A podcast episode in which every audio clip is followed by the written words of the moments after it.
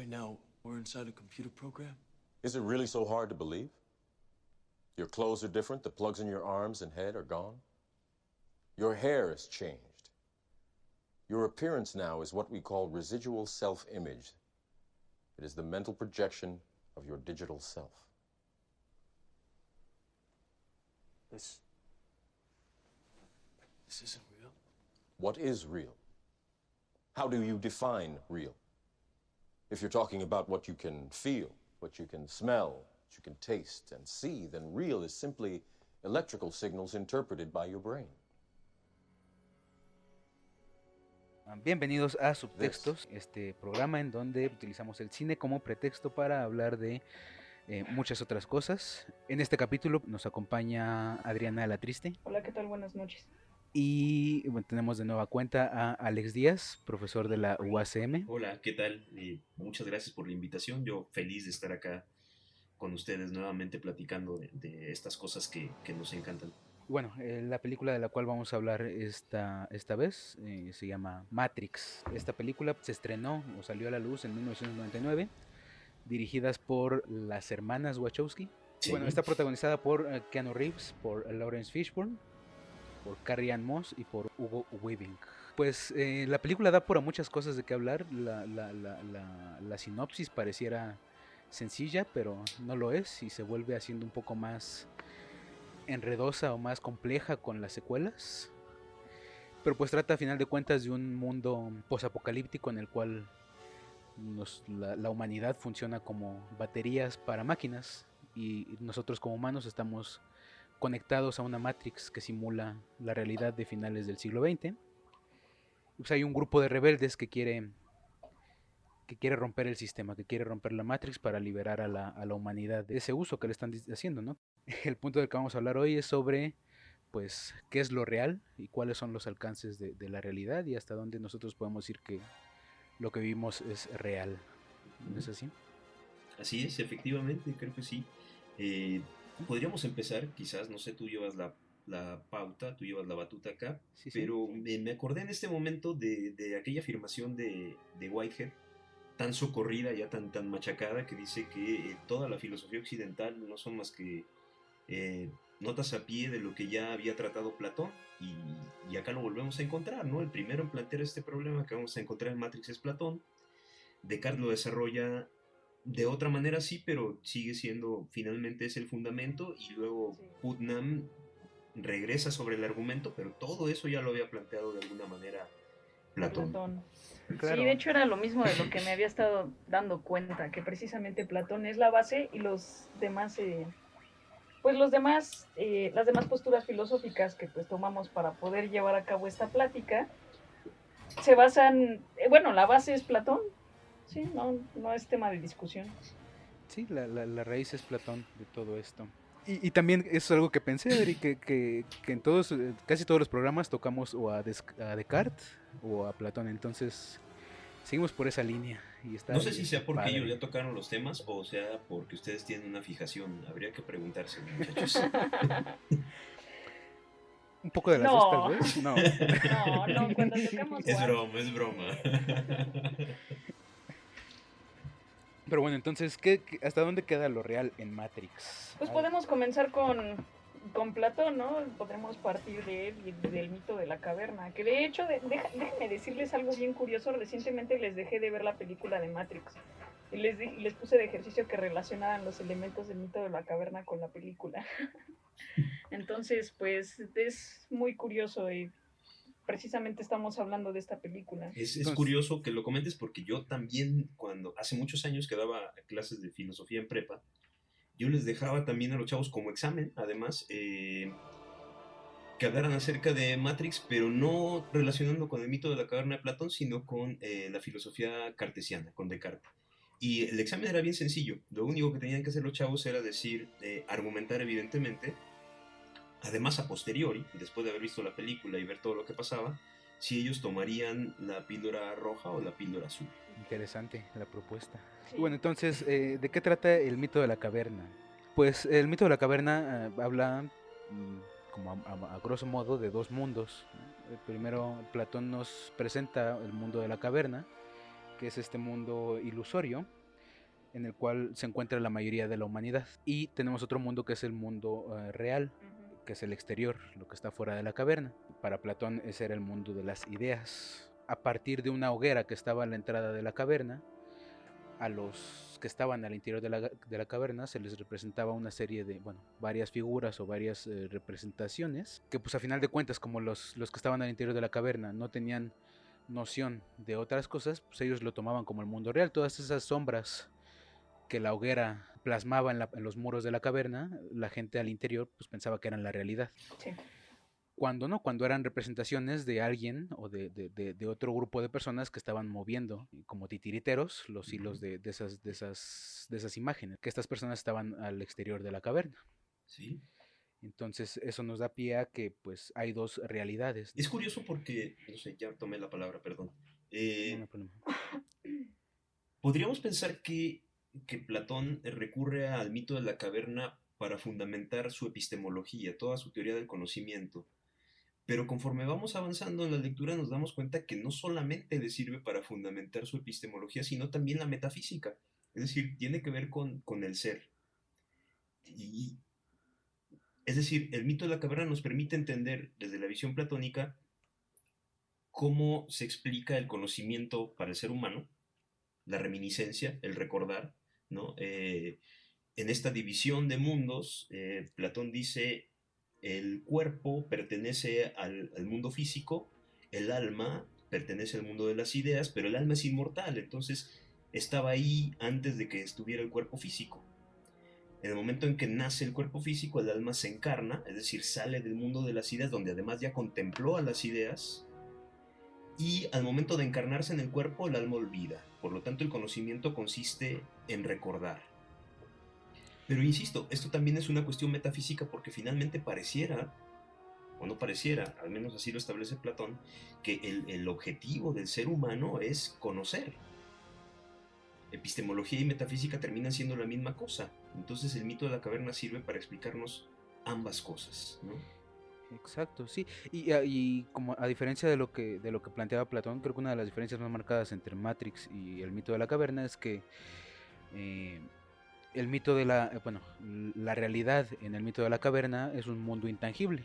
Exacto. Sí. Mientras que en Matrix el mundo real es el mundo tangible, ¿no? El mundo, hay una, mundo hay una inversión. físico. Uh -huh. Sí. Y el mundo de la ilusión o, o, la Matrix, que sería el mundo de la caverna, eh, sería el mundo invisible o el mundo y, y, y, este, ilusorio. ¿Sabes? ¿no? Pero creo que más bien, bueno, sí, la inversión ahí va más bien hacia lo que es evidente y lo que no, porque Platón está hablando de lo que lo real es lo que está lo que está más allá de las apariencias. Porque finalmente, bueno, estamos hablando, también vamos a, a, retomarlo, ¿no? Ya sé que nada más íbamos a hablar de la primera película, pero creo que vale la pena mencionar algunos aspectos. El mundo eh, que los hombres ya habían hecho así para que las máquinas ya no se pudieran alimentar del sol, ya todas esas cosas que vimos en Animatrix, ese mundo ya se estaba manteniendo, um, ¿cómo decirlo? Inamovible, ya estaba totalmente acentuado. Sin embargo, el mundo... Eh, ilusorio, el mundo de las sensaciones, así, bueno, es su verdadero nombre, que es en realidad la Matrix, siempre estaba cambiando a conveniencia de, pues, quienes controlaban la propia Matrix, ¿no? Que fueran las, las máquinas. Es una de las, no diferencias, pero es como de los puntos como... Que contrastantes, ¿no? Exacto, contrastantes, más que diferencias, contrastantes. Sí. Porque al final de cuentas, como tú, tú dices, sigue siendo un mundo real, el mundo real eh, sigue siendo como un mundo tangible, pero que al mismo, al mismo tiempo deja de ser intangible. Sí, y eh, aquí quisiera yo comentar algo. A pesar de esta inversión, eh, finalmente la, la, discusión se sigue centrando tanto en, en la filosofía platónica como en, en, Matrix, en cuál es el papel de los sentidos para conocer y cuál es el papel de la razón para conocer, ¿no?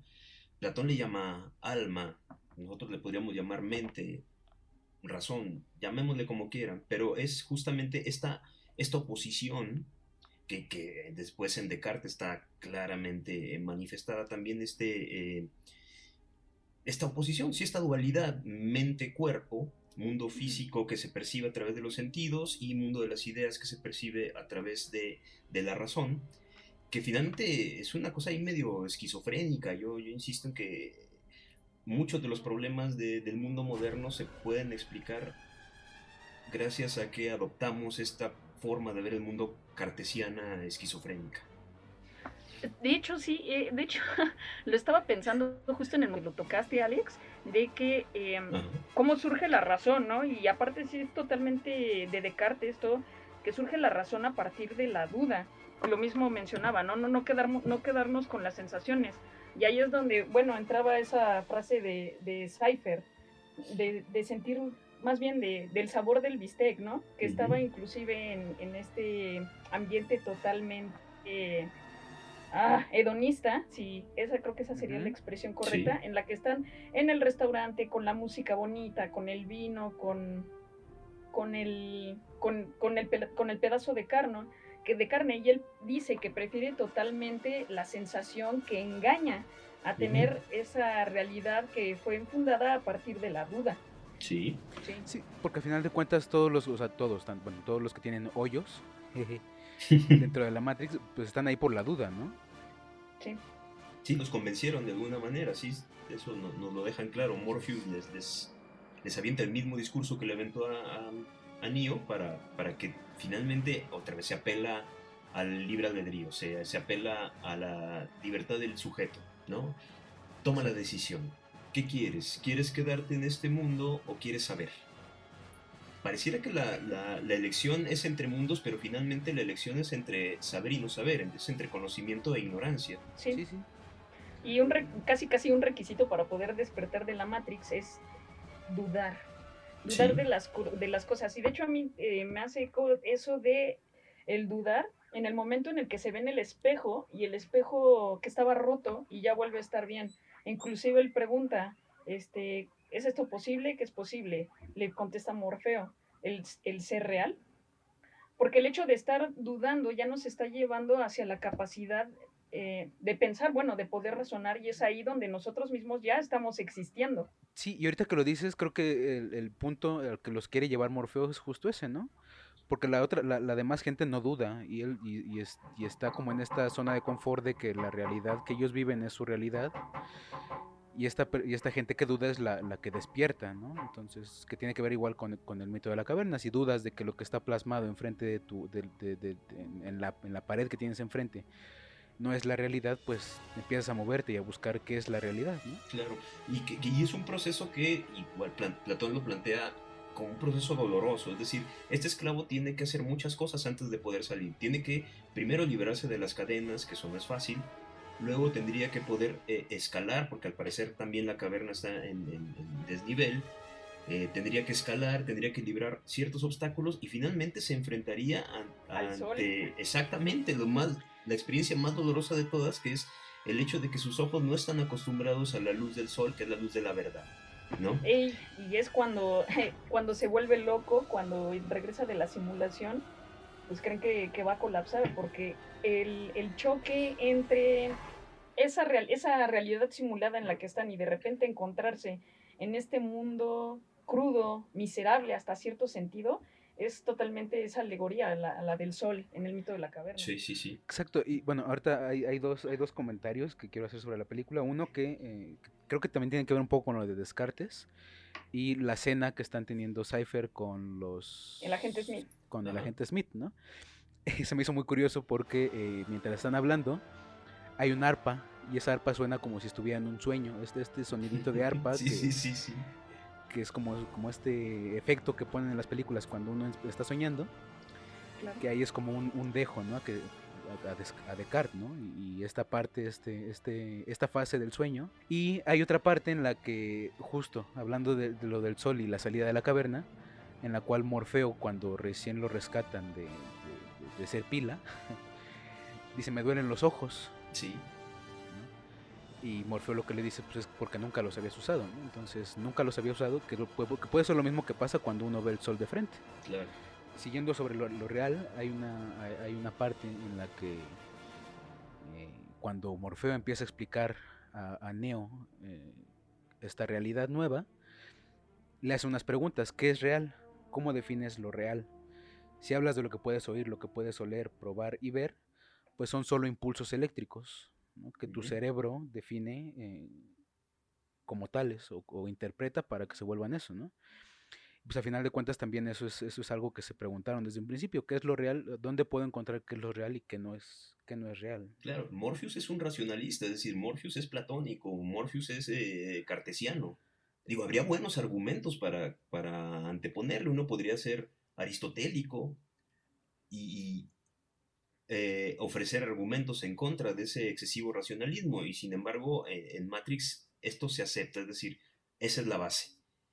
Pero eh, yo no sé si ya, ya vamos también a Descartes.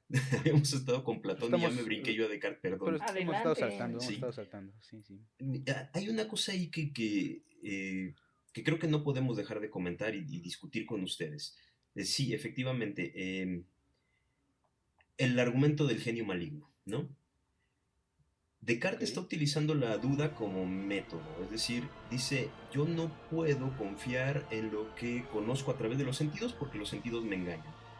No puedo distinguir si, estoy bebiendo como, como Cypher, comiendo, y oliendo, escuchando en un sueño o estoy en la realidad.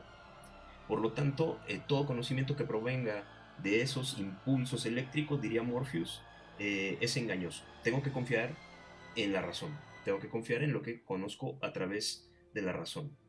De acuerdo, primer punto. Pero ¿qué tal que hay un genio maligno que me está haciendo, eh, me está haciendo trampa, me está haciendo creer que todo lo que yo eh, percibo, que todas mis experiencias en el mundo son reales, cuando en realidad no lo son, cuando en realidad yo no sé ni siquiera si existo, dice Descartes, ¿no? Volvamos al, a Platón, perdón, estoy revolviéndolo todo, pero quiero hacer. ¿sí? Volvemos al esclavo que se logra escapar de Platón. Volvamos a Descartes y al genio maligno. Con Descartes, el argumento del genio maligno sirve únicamente para decir, eh, no, no existe un genio maligno, porque cuando yo pienso, no existe la posibilidad de que me equivoque porque la razón es un don divino. Ahí viene el argumento de Dios, que es bastante endeble. En Platón, el escapar de la cueva implica acceder al conocimiento. En la Matrix o en la película, eh, desconectarte de ser pila para treparte en el Nabucodonosor con Morpheus y la tripulación implica también conocer la realidad. Pero en Matrix no basta con conocer la realidad hay que combatir la ilusión, hay que combatir a las máquinas. Eso no lo plantea ni Platón ni Descartes. No, eh, al final de cuentas ellos se quedan con que, con que uno tiene que saber qué es lo real y qué es la ilusión. Exactamente, es decir, el triunfo está en alcanzar el conocimiento. En Matrix eso no basta. Es solo un primer paso, la liberación es solo un primer paso. Luego hay que combatir al genio maligno. Es decir, hay que restregarle la realidad en la cara. Porque al final de cuentas creo que hasta cierto punto tanto Platón y Descartes eh, proponen la liberación de uno mismo. Pero de, eh, Matrix se va, se va a la liberación de los demás, a, que buscamos que los demás pues, se liberen de ese monstruo, de, ese demonio que, los está engañando. Claro. Cuando volvemos también a, a, Platón, ¿no? Cuando los que están en la caverna pues muchas veces no quieren no quieren salir de la cueva, ¿no? No quieren, ser liberados. Ser liberados. También lo dice Morfeo en, esos momentos, ¿no?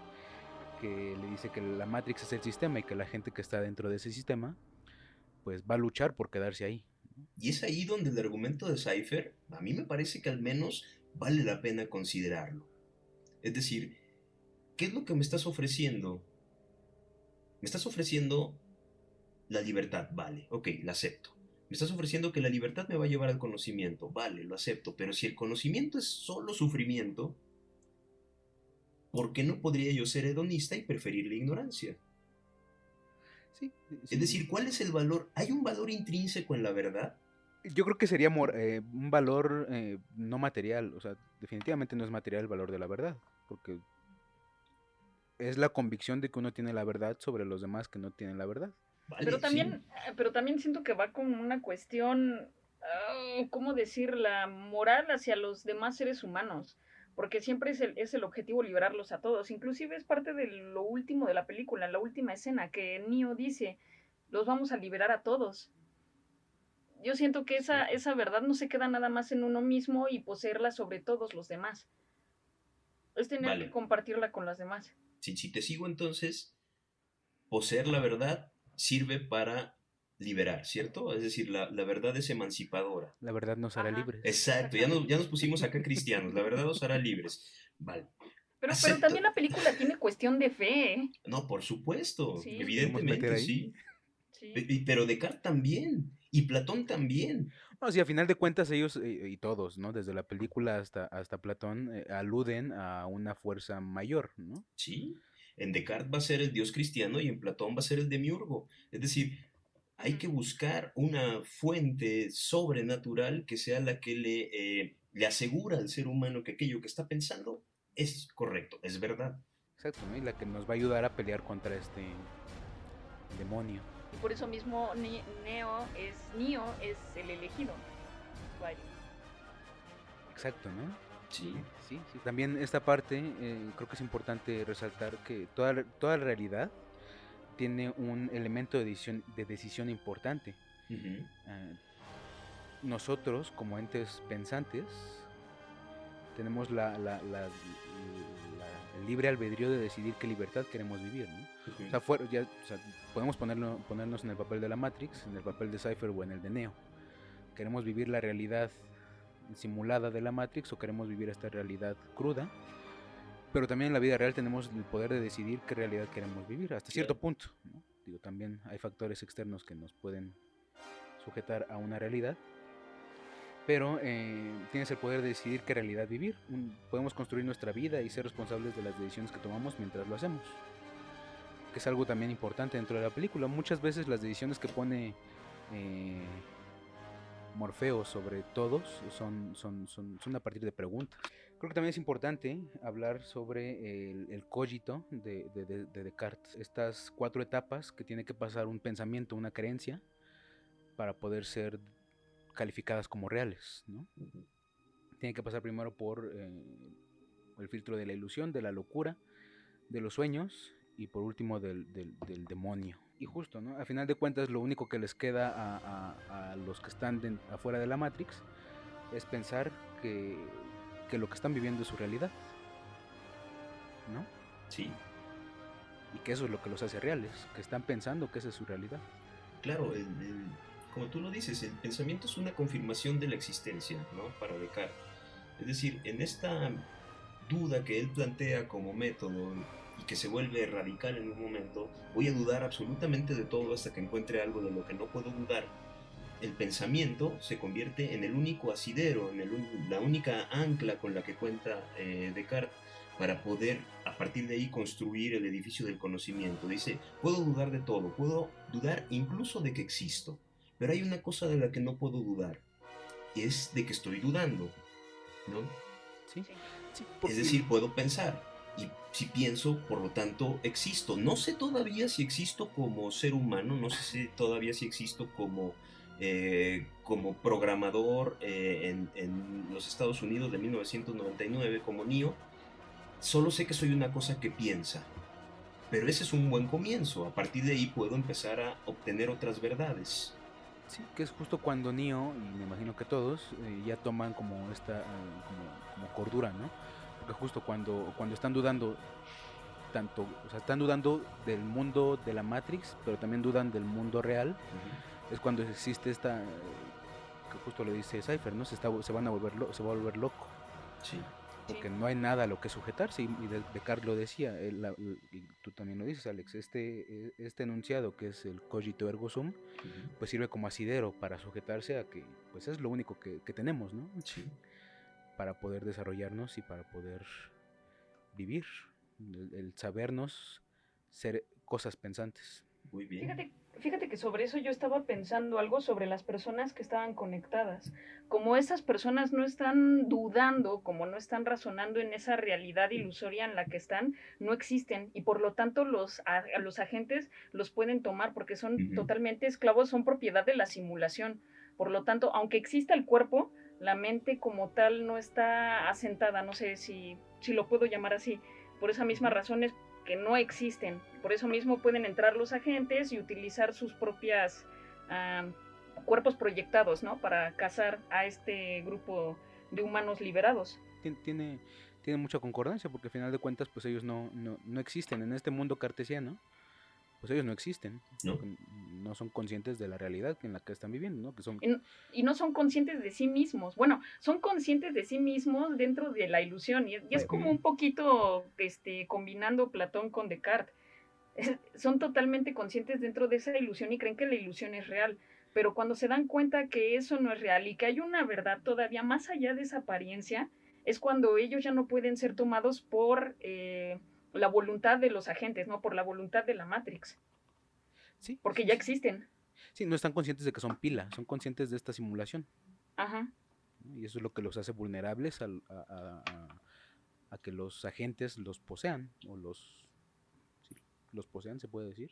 Sí, pues sí. Eso, pero eso nos, no, no quiero meter demasiado ruido, pero eso nos podría llevar a otra discusión y nos podría llevar a, como decía eh, hace un rato Adriana, otra vez a Blade Runner.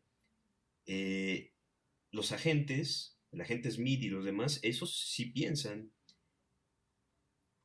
pero son máquinas, entonces, eh, ¿hasta dónde puede avanzar la inteligencia artificial? obviamente eso lo, lo, dejo ahí nada más. Evidentemente no lo vamos a discutir aquí, pero ahorita se me vino y no lo quise dejar pasar. Pues, como, para darle un cierre, obviamente la inteligencia artificial que estamos viendo en Matrix es super, es mucho más avanzada que la... Evidentemente, es decir, ahí ya no hay duda de que, de que esa inteligencia artificial ha generado conciencia, conciencia de sí misma. Por el simple hecho de que ya, lo, ya a la humanidad ya la, la subyugó. La doblegó, sí. Sí. Hasta el punto de que ya no tienen decisión, ya no pueden hacer nada más que ser objetos. Exacto no sé si, si, estamos llevando la discusión o estamos estirando la liga demasiado y, corremos el riesgo de que se rompa, pero otra vez yo quisiera volver sobre esto. O sea, no me han respondido. Bueno, sí, sí me respondieron, sí me respondieron, pero no sé si estoy satisfecho con la respuesta. Eh, si, si el conocimiento, si el conocer la verdad tiene como fin último la liberación, la emancipación, entonces tendríamos que necesariamente plantear la pregunta acerca de la libertad. ¿Qué significa la libertad? Eh, eh, eh, hablo de la película. ¿Qué significa la libertad en Matrix? no metiéndonos demasiado con, Platón o con, o con, Descartes, sino centrémonos en Matrix. ¿Qué significa ser libre? ¿Significa poder tomar decisiones? De acuerdo, Neo toma decisiones. Pero hay una trampa ahí del, narrador, me parece, de las hermanas Wachowski, porque las decisiones que toma Neo ya están, eh, pareciera que ya están determinadas. Es decir, su primera decisión es eh, si va o no va a salir por la ventana cuando recibe la llamada de Morpheus, ¿no? Ahí uno podría pensar, bueno, está apurado porque alguien lo está persiguiendo. Pero él decide que le va a hacer caso a un completo desconocido que le ha llamado por teléfono, un teléfono que llegó misteriosamente a sus manos. ¿sí? ¿Hasta dónde hay libertad en esa decisión? No lo sé, yo me lo preguntaría, pero la cosa se va poniendo todavía más, eh, más compleja conforme avanza el asunto, porque Neo tiene cuando menos un par de oportunidades de, eh, no seguir por ese camino. Cuando lo recogen en el coche para quitarle el bicho que le han puesto para rastrearlo en la panza las, las máquinas, ahí se le da la oportunidad de que regrese a su vida tal cual la conoce y la otra opción es el conocimiento. Tiene que tomar una decisión, libre suponemos. Pero su decisión, después Morpheus le dice, no es libre, dice, es la duda lo que te ha traído hasta aquí. Es decir, Morpheus estaba convencido de que Neo iba a ir hacia allá, no había libertad en su decisión, ya estaba predestinado, es el elegido, está predestinado, no hay libertad en sus acciones.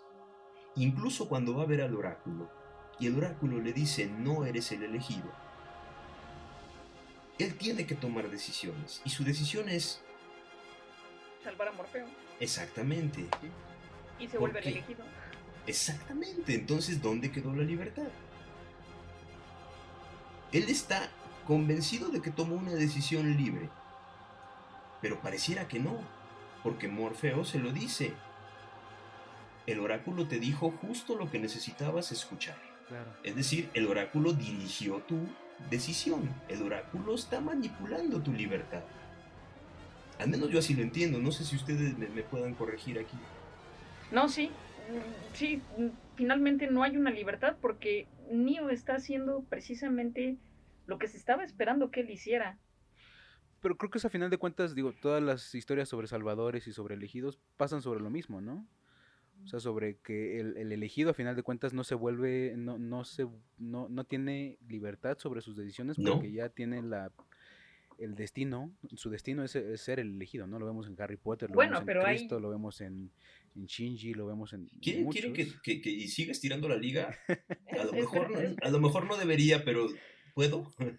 Pero, pero estaba pensando que a lo mejor, bueno, a, a- a reservas de lo que vayas a decir tú, Alex, eh, creo que ahí es una cuestión también argumental que tú estás tocando, Chucho, porque bueno, finalmente Ah, bueno, sí sí. es un tópico, lo menciona este Campbell en El hombre de las mil máscaras, Claro. que finalmente ese es el camino del héroe, dudar de su capacidad de héroe, pero bueno, ¿qué, qué ibas a decir tú, Alex, estirando más la liga? Iba a estirar más la liga llevándolo a, a, a Sartre. A Sartre y el existencialismo de Sartre y la libertad, otra vez, ¿no? Recordarán ustedes aquel ejemplo de Sartre de el estudiante que va a preguntarle si se va a la guerra o se queda a cuidar a su madre. ¿No? ¿Se acuerdan? ¿Lo conocen? No, yo no. Mm, en, en plena, en plena ocupación nazi de, de Francia, eh, Sartre es profesor universitario y claramente pertenece a la Resistance, ¿no? Y ahí tiene un estudiante que va y le dice, ¿sabe que tengo un dilema y necesito que usted me dé un consejo? Necesito que usted me diga qué voy a hacer, fíjate, ¿no? Está, pareciera que está renunciando a su libertad porque eh, quiere que alguien más decida por él tiene un dilema. Si se une a la resistencia y se va a pelear contra los nazis, porque además hay una historia ahí de que su padre lo abandonó de niño y su padre es colaboracionista con los nazis, entonces estaría peleando no solo por la libertad de Francia contra el tirano nazi, sino también contra el padre que lo abandonó. O quedarse a cuidar a su madre que está vieja y enferma. Entonces tiene por un lado la eh, obligación moral hacia con la madre y por otro lado la obligación moral hacia con la libertad, la patria y todos los valores eh, occidentales. Eh, y Sartre le dice, usted ya decidió, porque me viene a preguntar a mí, que sabe cuáles son mis posturas políticas, que sabe que estoy con la resistencia, y no se lo fue a preguntar al sacerdote de su parroquia, que evidentemente le hubiera dicho que desea cuidar a su madre. Me lo vino a preguntar a mí, que sabe que le voy a decir una hacia la resistencia. buscamos, dice Sartre, constantemente huir de la toma de decisiones. Le tenemos miedo a la libertad. Y es lo que estaba pensando, ¿no? Que en el momento en el que Neo eh, le pregunta, más bien que, que la pitonisa le dice que él no es el elegido, e incluso él, él se alivia, ¿no? Quiere como negarse a sí mismo, cuando efectivamente él ya sabe que él es el elegido y una parte de él lo busca, pero al mismo tiempo, no sé, como busca negarse también a sí mismo. Sí, lo único que diría Sartre en esas situaciones, eh, vuélvete responsable de tu libertad y de, tus- de tus decisiones. No trates de culpar a los demás de tus decisiones, porque al parecer lo que estaba tratando de hacer este, este joven era culpar a- al profesor de la decisión que él ya había decidido, de la- de que ya había tomado, ¿no? La libertad entonces, desde el punto de vista sartreano, consiste en responsabilizarte de lo que haces. No, fíjate, no en tomar decisiones, sino responsabilizarte de las decisiones. Claro que es mucho lo que, lo que también maneja Matrix, ¿no? Al final Sí. de cuentas, pues responsabilizarte de, de esta decisión que tomaste de, de tomar la pastilla roja, ¿no? O sea, ya que estás aquí, pues tienes que hacer algo, ¿no? Claro, que es lo que no hay hace Cypher. Claro. Exacto, que es lo que, que- justo, ¿no? Morfeo por una parte le dice, ya que tomes una, cualquiera de las dos, no va a haber vuelta atrás. Si tomas la píldora azul, no vas a volver, no vas a volver a tener la oportunidad de, de tener esta oportunidad, ¿no? De tomar una, una píldora roja. Sí, Y si tomas la píldora roja, pues ya no te podemos reconectar. Efectivamente. ¿No? Que viendo ahorita que lo veo, pues Cypher no tenía ninguna oportunidad de no a volverse a, reconectar. No, no iba a suceder, O sea, los, los agentes le estaban vendiendo oro, Claro. oro, oro de duendes, ¿no? Porque no podían reconectarlo, porque una vez que está fuera de la Matrix, pues ya, Es basura para las máquinas. exacto. Pues de hecho, de hecho que no cuando desconectan a Neo se escucha literal que se abre el excusado, como cuando Sí, uno sí, le sí. jala, ya sí, es basura. efectivamente, es un desecho, sí. Y el efecto es Sí. igual, sale el agua por un caño y, él también. Sí, lo van a sacar de la letrina. Y creo que otro punto sobre la libertad es ok, vamos a, vamos a, liberar, o, esta gente va a liberar a todo este pueblo oprimido. Bueno, esta, esta gente que está conectada a, a los robots o a las máquinas. Pero ¿cuál va a ser su siguiente paso? A final de cuentas, Sion sigue siendo un, pueblo que está gobernado por alguien. Y hay un, bueno, ya eso ya lo vemos después, ¿no? Hay una guerra entre, entre facciones en Sion que, que también se vuelve interesante, ¿no? Sí. Que a final de cuentas sería un poco, igual sería donista pensar, pues van a salir de Guatemala para entrar a, a Guatepeor. Sí. Un poco, ¿no? Porque a final de cuentas, pues le estás quitando esta realidad en la cual, pues puede que vivan en el Estados Unidos clase mediero de los finales de los noventas, a ir a, a otro lugar mucho peor. Y aquí yo voy a sonar completamente eh, cascarrabias y grinch, pero yo por eso siempre recomiendo a quien no ha visto la trilogía, quédense con la primera. No vayan más allá. pero creo que, digo, o sea, no vamos a hablar de las otras, pero creo que hacen un buen conjunto las tres. ¿No? En algunas cosas. Sí, como conjunto están bien, en eso estoy de acuerdo, pero sí ya, eh, si las evaluamos por separado, o sea, no, no, no creo que haya competencia a la primera, es decir, es... Porque además termina, termina de manera apoteósica, es decir, el, discurso final de Neo es fabuloso y justo después del discurso final de Neo llamando a, la rebelión, a la liberación. Eh, Al mundo. Sí, y te, y te, avientan a Rage Against the Machine con Wake Up. O sea, no hay mejor final que eso, vamos. Y con despierta, literal. Sí, sí justo uno de los eh, puntos también centrales que, retoma Matrix, aunque de una manera un poco diferente, esta teoría sobre, bueno, de Hilary Putnam, que habla sobre los cerebros en cubetas. Eh, Hilary Putnam eh, nos, dice que nos pone a pensar sobre un experimento, un experimento no tan real, un experimento un poco imaginativo en el cual ponemos cerebros sobre cubetas que están conectados a una computadora que nos eh, que pone a funcionar el cerebro para que pensemos que es la realidad. Espera, ¿no estás hablando de la película de Matrix? es que pues, está tal, cual. Pues justo, ¿no? Nada más que en Matrix no son cerebros, son, son cuerpos completos. Completos, sí. Y bueno, la única diferencia o el único contraste entre la, la idea de Putnam y la, bueno, como las conclusiones a la que nos lleva el ejercicio de Putnam y Matrix, es que Putnam por un lado nos dice que eso no podría ser real, porque al final de cuentas somos conscientes de que estamos pensando que somos cerebros en cubetas. Y Matrix no, Matrix nos dice pues que no, ni siquiera tenemos, o sea, como parte de esta simulación ni siquiera tenemos la, habilidad de pensar que somos cerebros en cubetas. Ya que, que sí, dime, dime, dime estaba pensando en lo que les había dicho sobre Descartes, sobre el hecho de que, de que al momento de no saberlo, al momento de no dudarlo, no están existiendo. Como ellos no son, como ellos... Ay, espera, es que mi cuya está haciendo mucho ruido. Bueno, lo que les decía sobre Descartes, sobre el simple hecho de no dudar, es, el, es que no están existiendo. Yo creo que, bueno, yo cuando estaba leyendo eso sobre este señor, sobre Putman, inclusive lo pensé, que se estaba apoyando mucho en Descartes para plantear esto. Sí, definitivamente, como, como hablábamos antes de, empezar la grabación, ¿no? Lo que dijo Alex, que, todos estos pensadores o estos filósofos que en algún momento tocaron el tema del, del cogito, del logos o de, de, quiénes somos y de cuál es nuestra realidad, vienen desde Platón. Claro, acá parece obvio, pero hay que mencionarlo, es decir, estamos hablando de, Platón. Eh, en la antigüedad griega, es decir, siglo V antes de Cristo. Eh, luego estamos hablando de Descartes en el siglo XVII después de Cristo y estamos hablando de Hilary Putnam en los años 80 del siglo XX.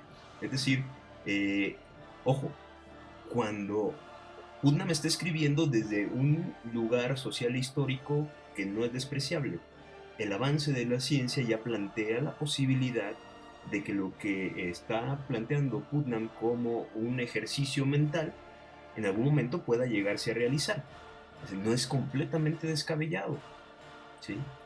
Si para Descartes pensar en un genio maligno pareciera una cuestión completamente de, fantasía, en el caso de Putnam lo está planteando ya dentro de, los límites de lo posible. Claro. Sí. Sí, tenemos, eh, yo eh, frecuentemente eh, me, me, encuentro con eh, notas periodísticas, unas más serias, otras menos, eh, que plantean esto de, ¿y si estamos viviendo en una realidad eh, virtual, si, si, somos solo hologramas, ¿no? Es el argumento de Putnam, es decir, hemos alcanzado un grado de desarrollo científico-técnico que ya plantea que eso puede llegar a suceder y entonces sí, a temblar todos, ¿eh? Pues sí, sí. Pero ¿y si nos concebimos fuera de la cubeta? Eh, justo lo que dice Putnam es que eso no puede ser. Habría que seguir todo su, todo su argumento, toda su cadena de argumentación. Pero ahí hay un, un, un problema que es el de, los filósofos de la ciencia le llaman el del realismo interno. Es decir, si yo soy un cerebro en una cubeta, pero no tengo manera de saber que soy un cerebro en una cubeta, entonces mi realidad es esa. Y esa realidad no es despreciable. Es mi realidad.